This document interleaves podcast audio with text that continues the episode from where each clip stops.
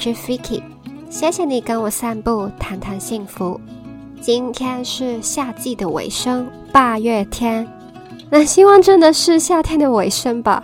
今年的夏天真的太闷热了。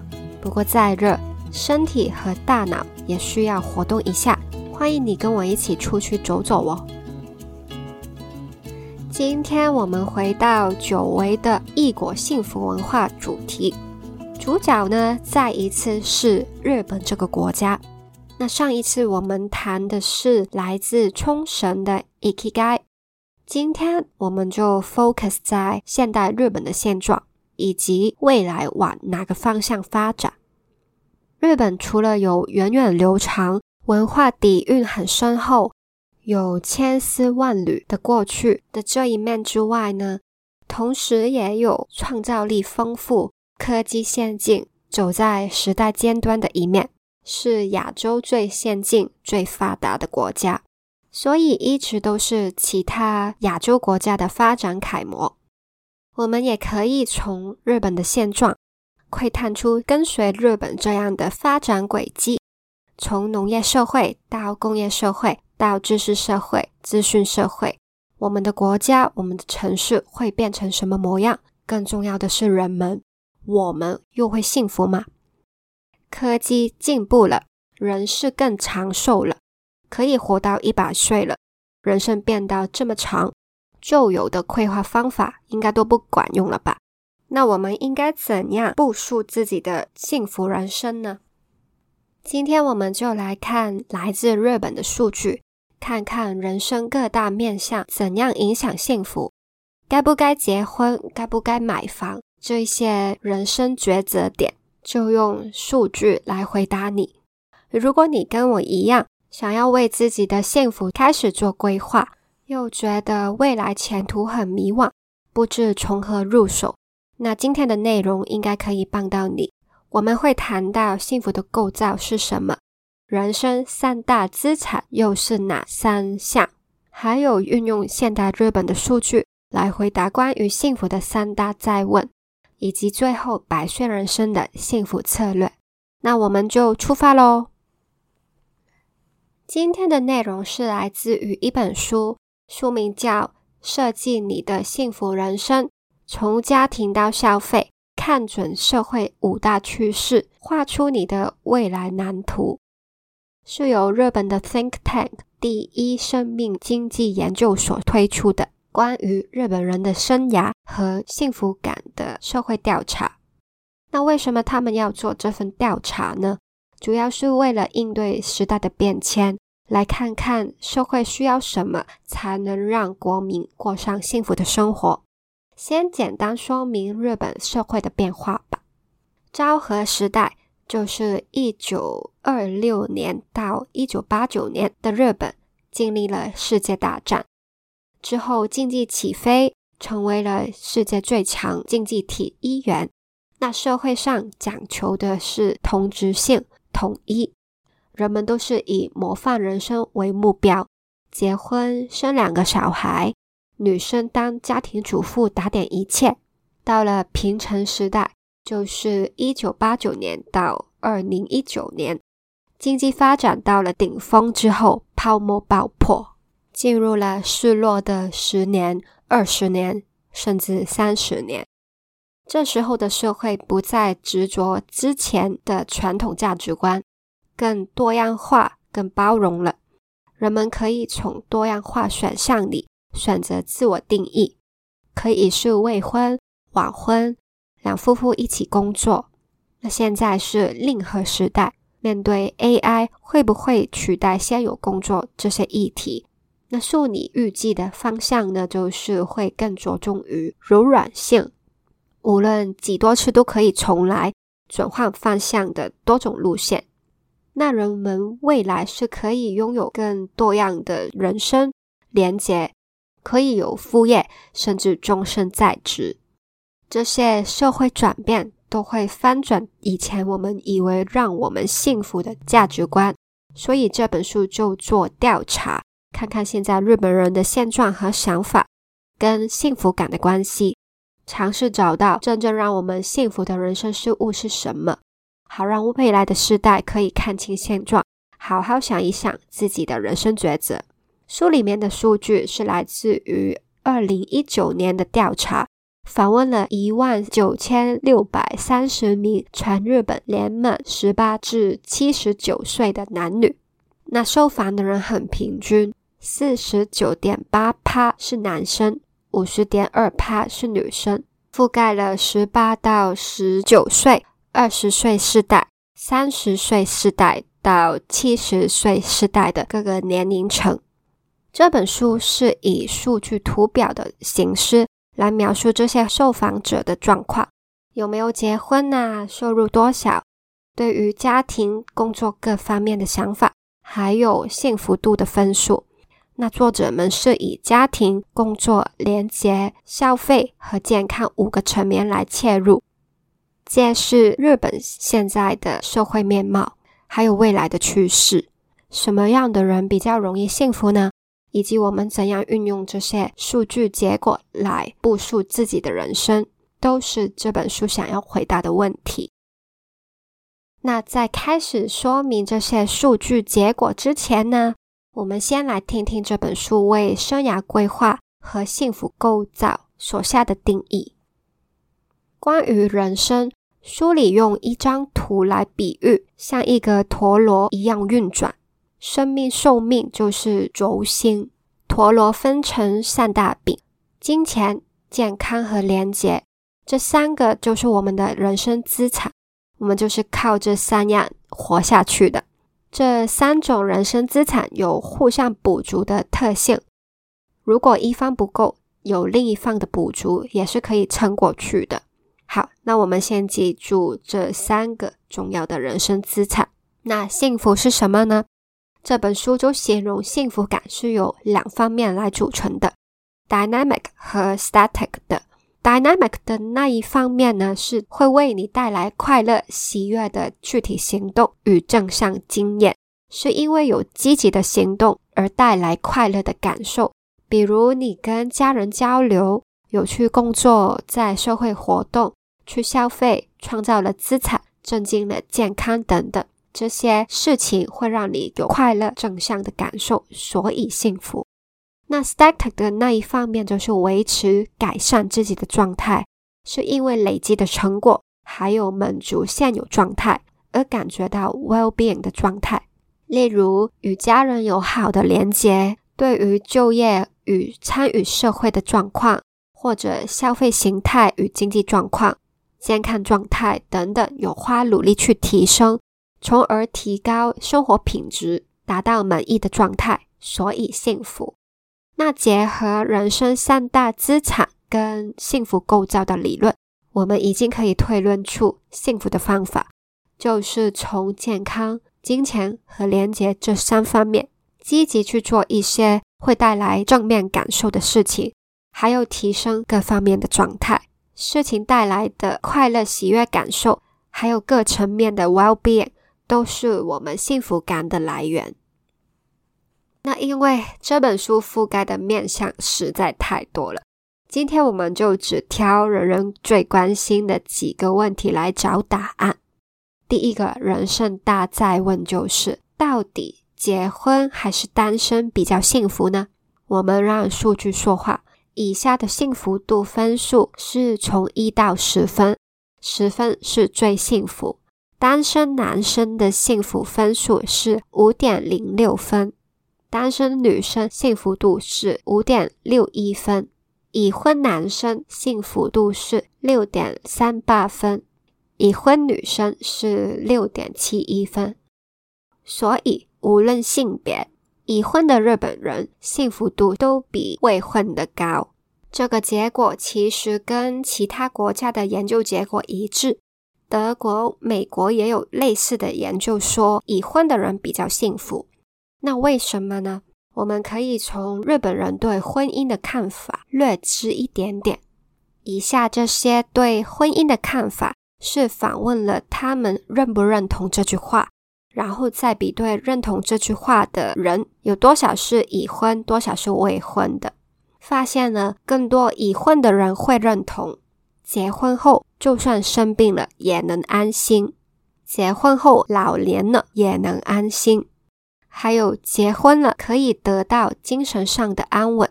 已婚者认同得到精神安稳这一点的人数，更是大幅度抛离未婚者。也就是说，这是结婚的一大诱因。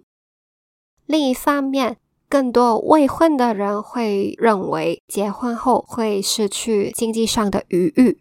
那未婚的人有什么不结婚的理由呢？这个可以分成两批人：打算结婚但还没婚的人，他们的原因主要是没有遇到适合的对象，收入小不能成家，无法顺利的跟异性交往，结婚资金不够。至于不打算结婚的人，他们的原因更多是感受不到结婚的必要性，想要维持精神上的自由，想要自由的运用金钱和想要自由的运用时间。这样我们可以了解到，不结婚的人之中有打算结婚但还未结婚的，通常是因为很现实的原因，遇不到对象啊，没有钱啊，所以结不到婚。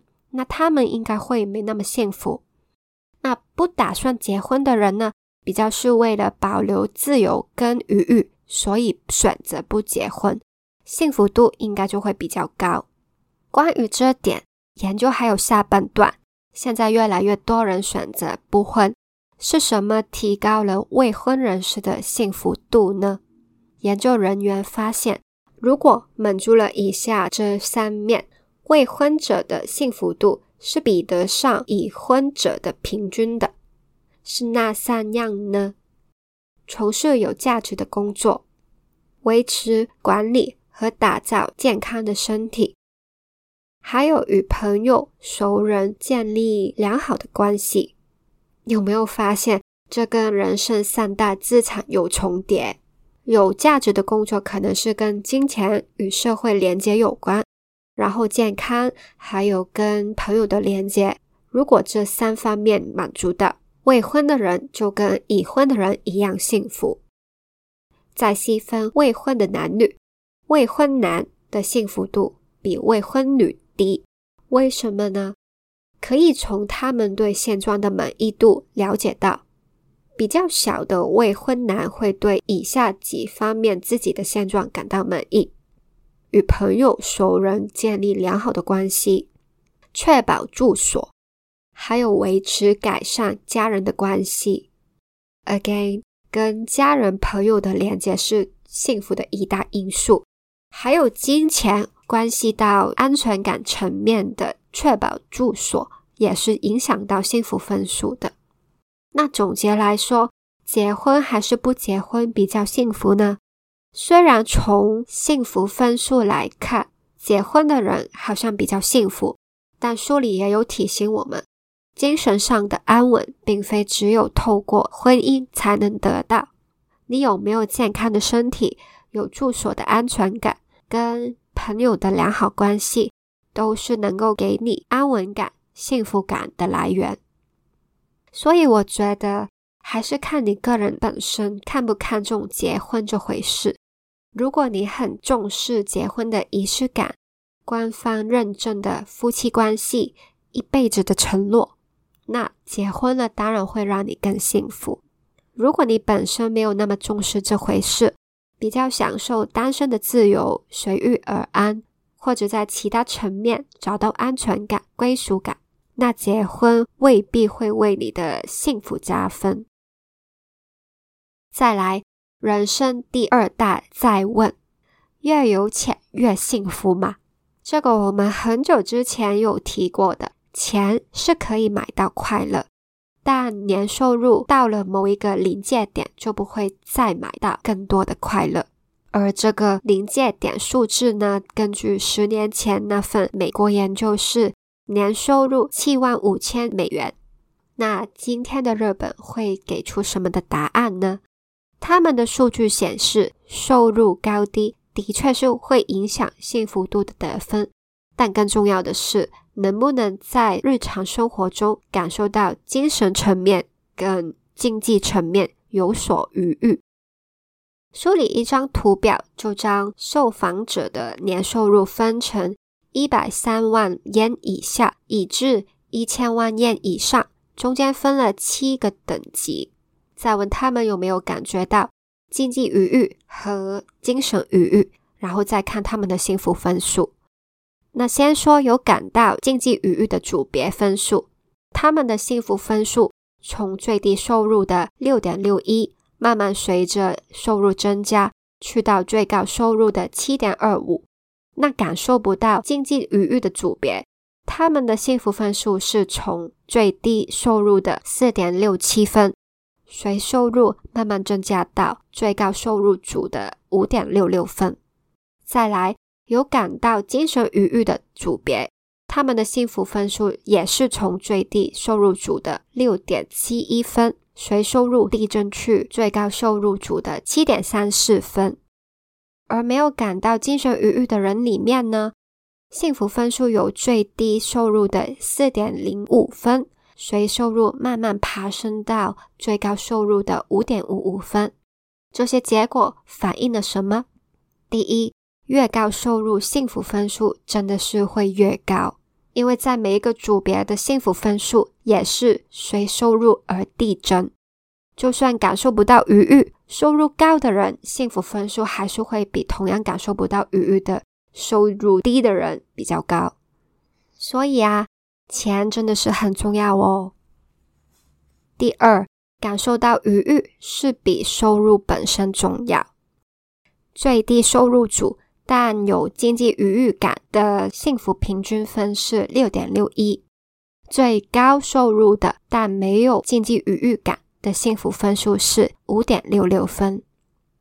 同样的，最低收入的但有精神愉悦感的幸福分数是六点七一分，最高收入但没有精神愉悦感的幸福分数是五点五五分。所以，最低收入组。是可以比最高收入组幸福的，也可以换过来说，就算你年薪再高，如果没有愉悦感，还是不会比年薪低的人来的幸福。第三，精神愉悦的效果好像比经济愉悦更显著。我们可以看看有愉悦和没有愉悦的分数就知道了。有经济愉悦的幸福分数是六点六一到七点二五分。而没有经济语域的分数是四点六七到五点六六分，有精神语域的幸福分数是六点七一至七点三四分，没有的是四点零五到五点五五分。有精神语域的幸福分数是比有经济余裕的高，而没有精神余裕的幸福分数比没有经济余裕的更低。所以，精神愉悦应该是更重要的幸福因素吧。虽然书里没有做相关的 regression 统计，幸福分数在没有控制其他因素下是不应该直接比对嘛，所以这个结论未必是正确的。但是我们还是感受到了精神愉悦的重要性。那什么是精神愉悦呢？收入低但幸福得分高的人给出了以下这些答案。健康，享受工作，例如感觉到现在的工作是有价值的，身边有一起解决问题的人，卧病在床时有愿意帮忙你的人，有愿意跟你共享休闲时间或假日的人，这些。再一次，人生三大资产出现了，三个面向是互相补足的。如果收入不够，幸福度也可以从健康连接上补足。所以，幸福是没有百分之百的正确答案。金钱这个部分也可以延伸到去人生第三大再问：买不买房比较幸福呢？数据得出来的结论是买房比较幸福。这个结论怎么来呢？原来是他们发现了。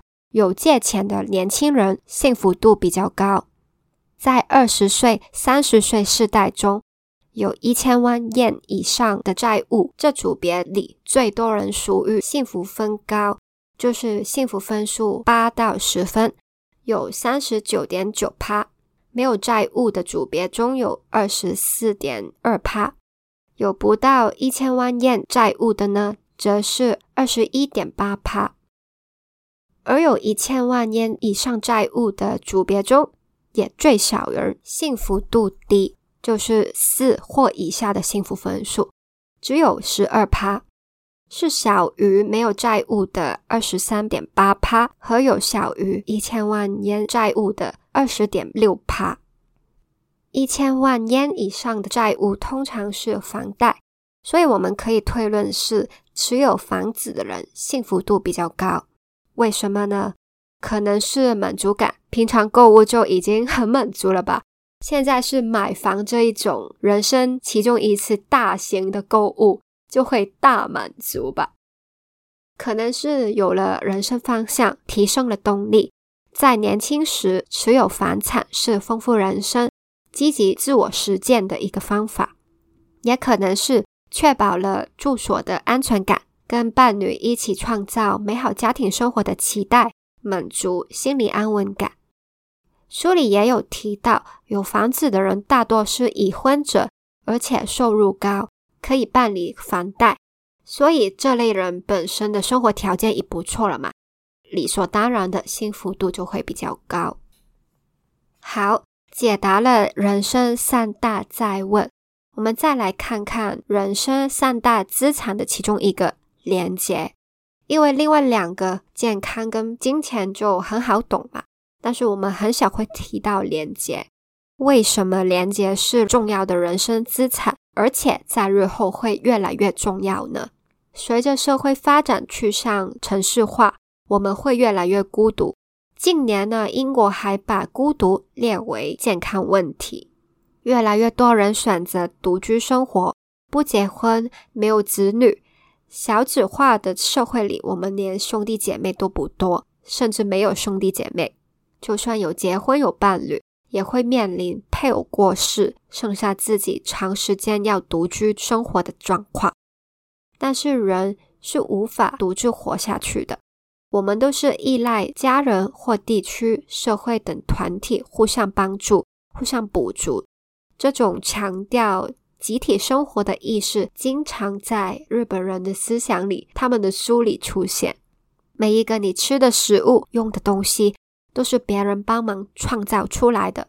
所以，整个社会，一个 function 的好的社会，其实是环环相扣的连接起来。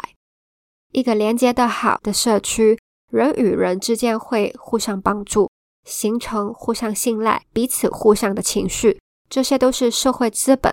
这些社会资本在遇到突发情况就显得更有用了。比如说，社区里出现了可疑人物，连接的好的社区很快就察觉到异样；或者发生地震、大雨等天灾时，连接好的社区里人会互相帮忙，共度难关。这是连接在社会上的作用。那在个人层面呢？跟人连接这个行为。会 dynamically 带来快乐跟喜悦的感受，同时也会给我们安心和精神上的稳定，提升我们状态上的 well-being。那什么是连接呢？书里将连接分成情绪性连接跟工具性连接两大类。情绪性连接就是让你感觉别人有接纳自己，或你们有共同感受的。例如，你身边有愿意注意你健康的人，会互相分享喜悦跟悲伤的人，愿意倾听你烦恼跟担忧的人，和愿意陪你一起享受休闲时间或假日的人。那工具性连接呢，就是会有人来帮你处理问题、协助你的。例如，你身边有日常生活中。可以帮助你各种小事的人，卧病在床时愿意帮忙你的人，一起解决你身边问题的人，还有在危急时刻愿意提供金钱援助的人。我们又来看看数据，这两种连接跟幸福分数的关系。那理想中当然是两种连接越多越好啊，所以这一组的幸福分数是六点七五分。相反的。两种连接都小，幸福分数就是最低的五点三七分。那情绪性连接跟工具性连接哪一个比较重要呢？拥有许多情绪性连接，但比较小工具性连接的组别，幸福分数是六点四三。有很多工具性连接，但很小情绪性连接的幸福分数是五点九。所以，情绪性连接比工具性连接好像更能让我们幸福。我们又来看看不同受访者的连接状况。简单来说，就是女生的连接比男生多，年轻人的连接比老人家多。受访者会被问到：“你身边有谁是会注意你健康啊？会一起解决你的问题啊？等等，就是我们刚刚提到的各个细项都会问。然后，大部分人的答案都是母亲、配偶，尤其是男生。”他们第一时间会想到，在情绪面或工具面上跟他连接的人就是妈妈或者伴侣，而女生的答案就比较多元化，他们会提到子女、兄弟姐妹、朋友、熟人。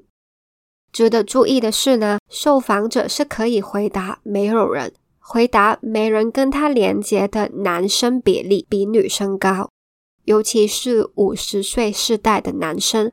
有四十趴回答，没有人会在危急时愿意提供金钱援助。这也反映出男性进入中年到老年期，开始失去连结，受社会孤立，也是一个社会议题。那书里就有建议，我们要更重视跟别人的连接，多用心去经营互相关系的人，还有能够享受其中。就越能在人生百岁时代富足的生活下去。好，最后呢，书里也有列出了百岁人生时代的幸福策略，我觉得比较好用、好懂的，可以归纳成三大幸福策略。第一是重新审视自己的三个人生资产：健康、金钱、廉洁，缺一不可。那你可以评估自己现在的状况，还有未来会有什么需求呢？你也想一百岁时依然活得富足健康吧？那就要现在开始具体思考怎样累积健康和财富。当然，我们刚刚也有提过连接的重要性，所以你想要一个怎样支持你心灵的人际网络，还有在紧急时能够求助的人际网络呢？这个策略交给我们的问题是：该如何维持镇静身心健康？该如何工作？如何消费？该如何拥有什么样的连接？第二个策略呢，是跟连接有关的。连接会补足增强健康层面、金钱层面的人生资产，助我们打造柔软又够强、不会轻易折断的人生。我们可以参与社会、贡献社会来提高自我满足感，同时需要有借助他人能量的能力。在社会变化这么快速，人生也可以长达一百岁的年代，我们很有可能体验到巨大的改变，或者无法预料、无法想象的事情。如果有能跟自己分担情绪跟伤痛的人，还有我们自己懂得向别人求助。那就会是我们从伤痛中重新站起来的一大助力。这个就是韧性 （resilience）。那连接是互相的，也需要时间来培养。在 give and take 的关系里，不妨先从自己 give 开始，同时去培育 take 的能力。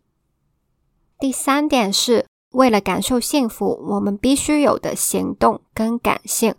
我们要好好思考自己期望着什么样的生活，是否能够从中感受到幸福，为此又需要做点什么？思考之后如果没有行动，也是没有用嘛。所以行动是很重要的，积极的行动会提升我们的状态，我们 static 的 well-being 的那个 level 来增加幸福感。但有时候人会把变幸福变成重点目标。而忘记了感受到幸福的日常快乐、乐趣、呃兴奋感这些正向感受。这些正向感受也是在 dynamically 增加幸福感嘛。所以我们也需要感性来亲身体会喜悦。当我们打开心胸，有感受的能力，真心想要过得快乐，每天都会找到一点小确幸让你快乐。这种每天都能体会到的幸福，就是我们触手可及的。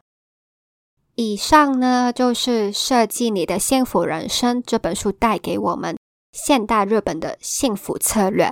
我们从日本社会从昭和时代到平成时代，到现在令和时代变化的背景开始，建构出一套幸福的构造，是有静态的 well-being 状态和动态的积极行动或正向体验两方面。之后呢，谈到了日本的数据，回答了我们结不结婚比较幸福，越有钱越幸福，还有买不买房比较幸福的三大问题。过程中也认识了人生三大资产：健康、金钱和连结。最后是具体的三大幸福策略。那我在看这本书的时候呢，真的从他的数据里看出了很多东西。原来结婚的人是这样想啊，未婚的人是这样想啊，买房或未买房的人的心理状态是这样啊，等等。从这些社会大数据可以看到个人的想法。也真的是蛮有趣的。那我有听过一个说法是，日本就是展现了发展到极致的经济体，最后会怎样呢？泡沫爆破，人口收缩，失落的二十年、三十年，进入了后现代的日本人，现在是过得好好的吗？他们幸福吗？所以研究日本的状况是蛮有参考价值的。我们可以猜想，如果现在日本人的生活就是你以后的生活，你会幸福吗？然后我觉得这本书的结构很扎实，他给出了很 concrete 的幸福构造定义、人生三大资产，还有幸福策略。整个说明建议都是依照它的结构走，很清楚易懂，也很明确的带出了作者们想表达的讯息，就是。幸福人生要提早规划，还有连接很重要，多跟人连接。所以呢，看了这本书也让我开始反省了自己的人生资产的状况是如何，还有会跟 balance 动态跟静态的幸福感来源。要提升状态的同时，也要感受一下日常的喜悦。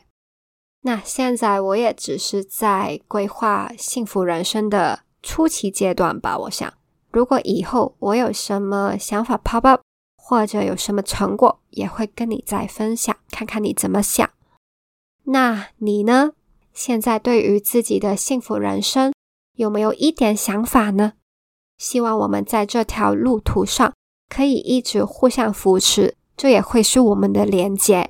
这个是形成幸福人生的三大资产之一哦。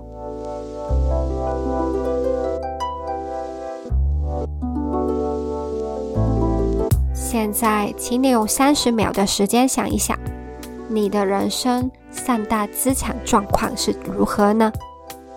面对百岁人生，你会如何打造健康的身心？怎样可以维持健康和活力？那金钱呢？日后会有什么开支需求吗？你的赚钱模式、消费模式会有所改变吗？然后是连接，你身边有能借助你情绪的人吗？有愿意帮你解决问题、会帮助你的人吗？除了珍惜跟伴侣、家人、朋友之间的连接，你会想在社群中也建立互助的连接吗？在为以上目标努力行动的同时，也别忘了感受身边的小确幸哦。幸福是你累积的 well-being，也是你每天感受到的喜悦。谢谢你收听到最后，你喜欢这一集的日本议题内容吗？喜欢的话，请让我知道哦。可以在 Apple Podcast 上留下五星评论，或者在 IG 上找我也行。我的 IG 是 vikic.co，请订阅这个节目。还有 follow 我的 IG，就不会错过最新的节目啦。请记得，我们每个人都值得，而且有能力幸福。我们下次散步见，拜。